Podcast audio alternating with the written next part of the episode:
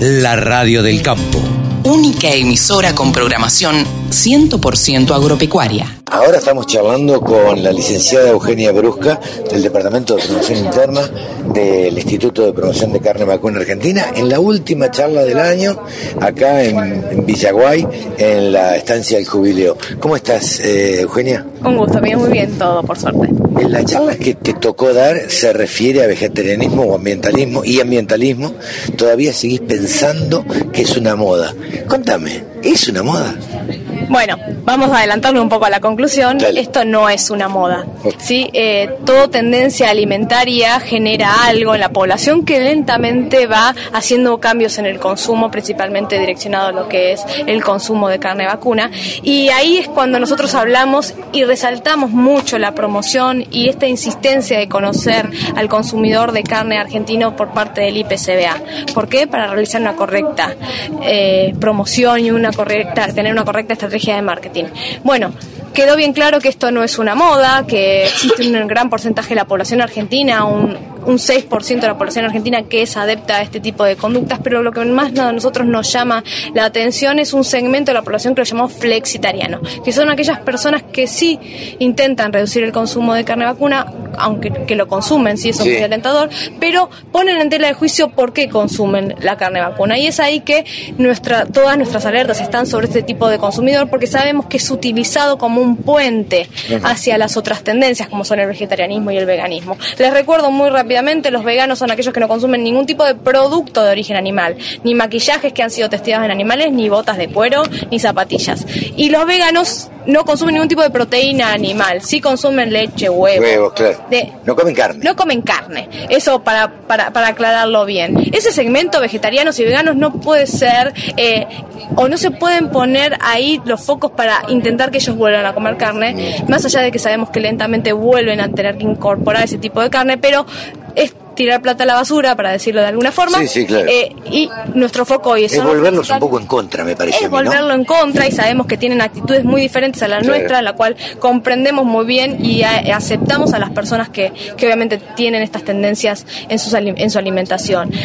Los flexitarianos, como bien dije, es nuestro punto, comen, entonces no queremos que se nos vayan al otro extremo, entonces trabajamos con ellos en la estrategia de marketing, mostrarle la carne como ellos quieren que la mostrarle, brindarle información, más allá de un, influencer, que sea un influencer bien informado, con información que haya sido provista por profesionales de la salud, eh, con lo cual a nosotros nos da herramientas de no caer en esta, en esta discusión de las fake news que tanto andan en las redes y como bien dije en mi charla y me gusta resaltarlo, no descuidar al omnívoro tradicional, que es nuestro cliente fiel. Que este cliente fiel no se nos traspase a los flexitarianos y mucho menos que se nos vaya hacia, el otro extremo, porque sabemos muy bien que en argentino le gusta consumir carne, pero hoy las redes marcan tendencias y forman consumo. Entonces, eh, ahora, vos que sos una estudiosa de esto, eh, a ver, el, argentino, vos lo dijiste recién, el argentino es carnívoro de por sí, le gusta comer carne. ¿Crees que eh, esto viene desde Europa, donde se come un poco menos de carne?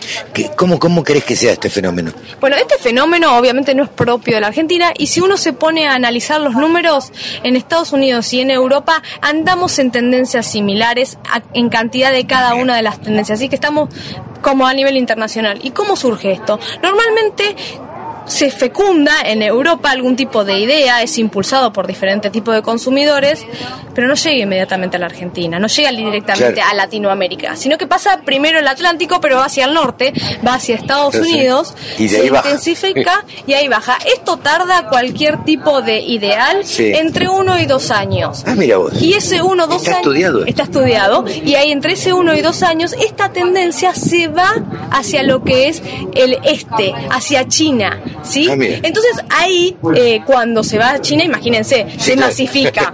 Entonces, sabemos que, por ejemplo, hoy estas tendencias alimentarias, el veganismo, el vegetarianismo, son tendencias que ya están instaladas dentro de la Argentina, ya es normal que cada uno tenga un amigo vegetariano o vegano, pero el ambientalismo no está instalado. Todavía la gran culpa del argentino por no comer carne es por la matanza de los animales para la producción.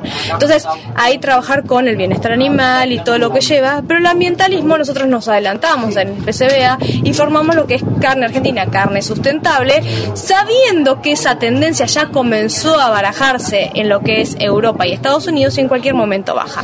medio como que se están adelantando ustedes, viendo lo que pasa o mirando lo que pasa en Europa, bueno, adelantémonos acá. Exactamente. Nuestro mercado, que Europa hoy representa un 7% de nuestra producción, es destinada hacia el mercado europeo, un mercado premium totalmente delicado, eh, nos permite conocerlo, porque estos estudios del consumidor no solamente lo hacemos en la Argentina, sino que también lo hacemos en cada uno de nuestros mercados.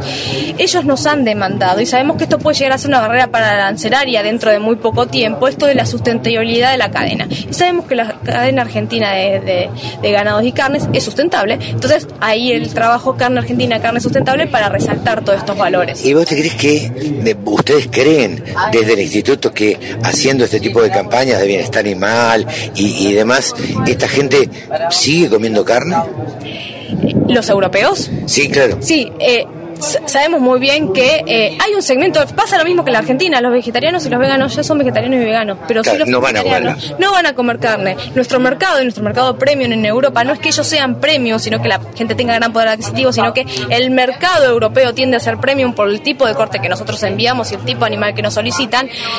Son muy, están muy bien informados. Y esto del ambientalismo y que les llegue esta idea de, che, pero la carne argentina, la carne argentina es sustentable. Entonces ahí nuestra herramienta, nuestro sello de carne argentina, carne sustentable, nos da un, eh, una especie de ventaja competitiva frente a nuestros competidores, ¿sí? Porque la Argentina tiene el sello de carne argentina, carne sustentable. Eh, eh, decime, ¿crees que esto es, es posible de revertir o, o, es una tendencia en el mundo y no cambie?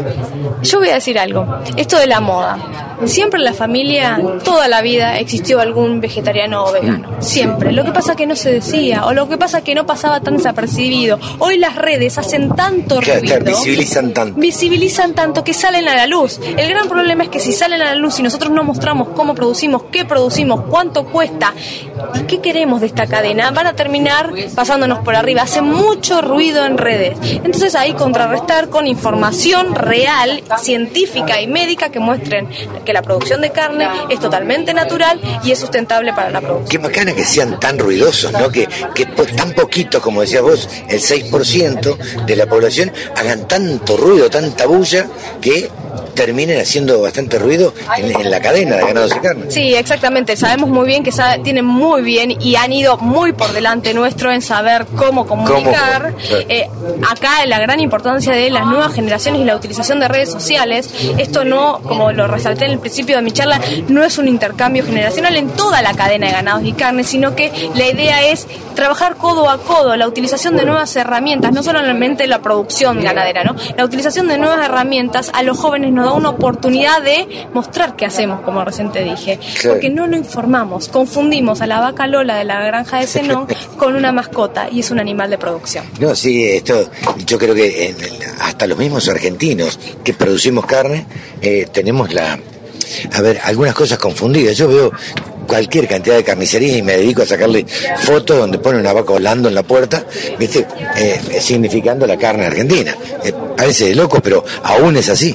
Es que no hemos brindado la información necesaria. Eh, una, en una de nuestras encuestas en el monitor de consumo hemos preguntado qué tan identificado o qué tan informado siente usted que está con la cadena de ganados y carne y solamente un 2% de la población argentina dice estar informada de la cadena de ganados y carne. Y seguramente son productores. Claro, sí, sí, sí. Entonces, es algo hemos informado más un mega culpa desde adentro de la cadena que no hemos mostrado cómo produciría acá. Algo muy importante y me gusta decirlo también es la importancia de las historias de vida, la importancia de los chicos, de los más jóvenes que muestran cómo estudian bienestar animal, cuando están en la manga una foto, cuando están haciendo un buen churrasco para, para comer en el asado del domingo, que lo muestren, el balanceo, que siempre exista unas verduras dentro de la parrilla también nos da a nosotros las ganas de incluir a todo el mundo en la parrilla, porque la carne vacuna es un valor Sí, Y revivir ese valor y ponerlo de moda nuevamente la carne vacuna es uno de los objetivos que nosotros tenemos. Menudo trabajo que le queda, ¿no? Al instituto. Un gran desafío. Un gran desafío. Gracias, Eugenia. A vos. 24 horas. Los 7 días de la semana. Toda la información que te interesa. toda la música que te acompaña.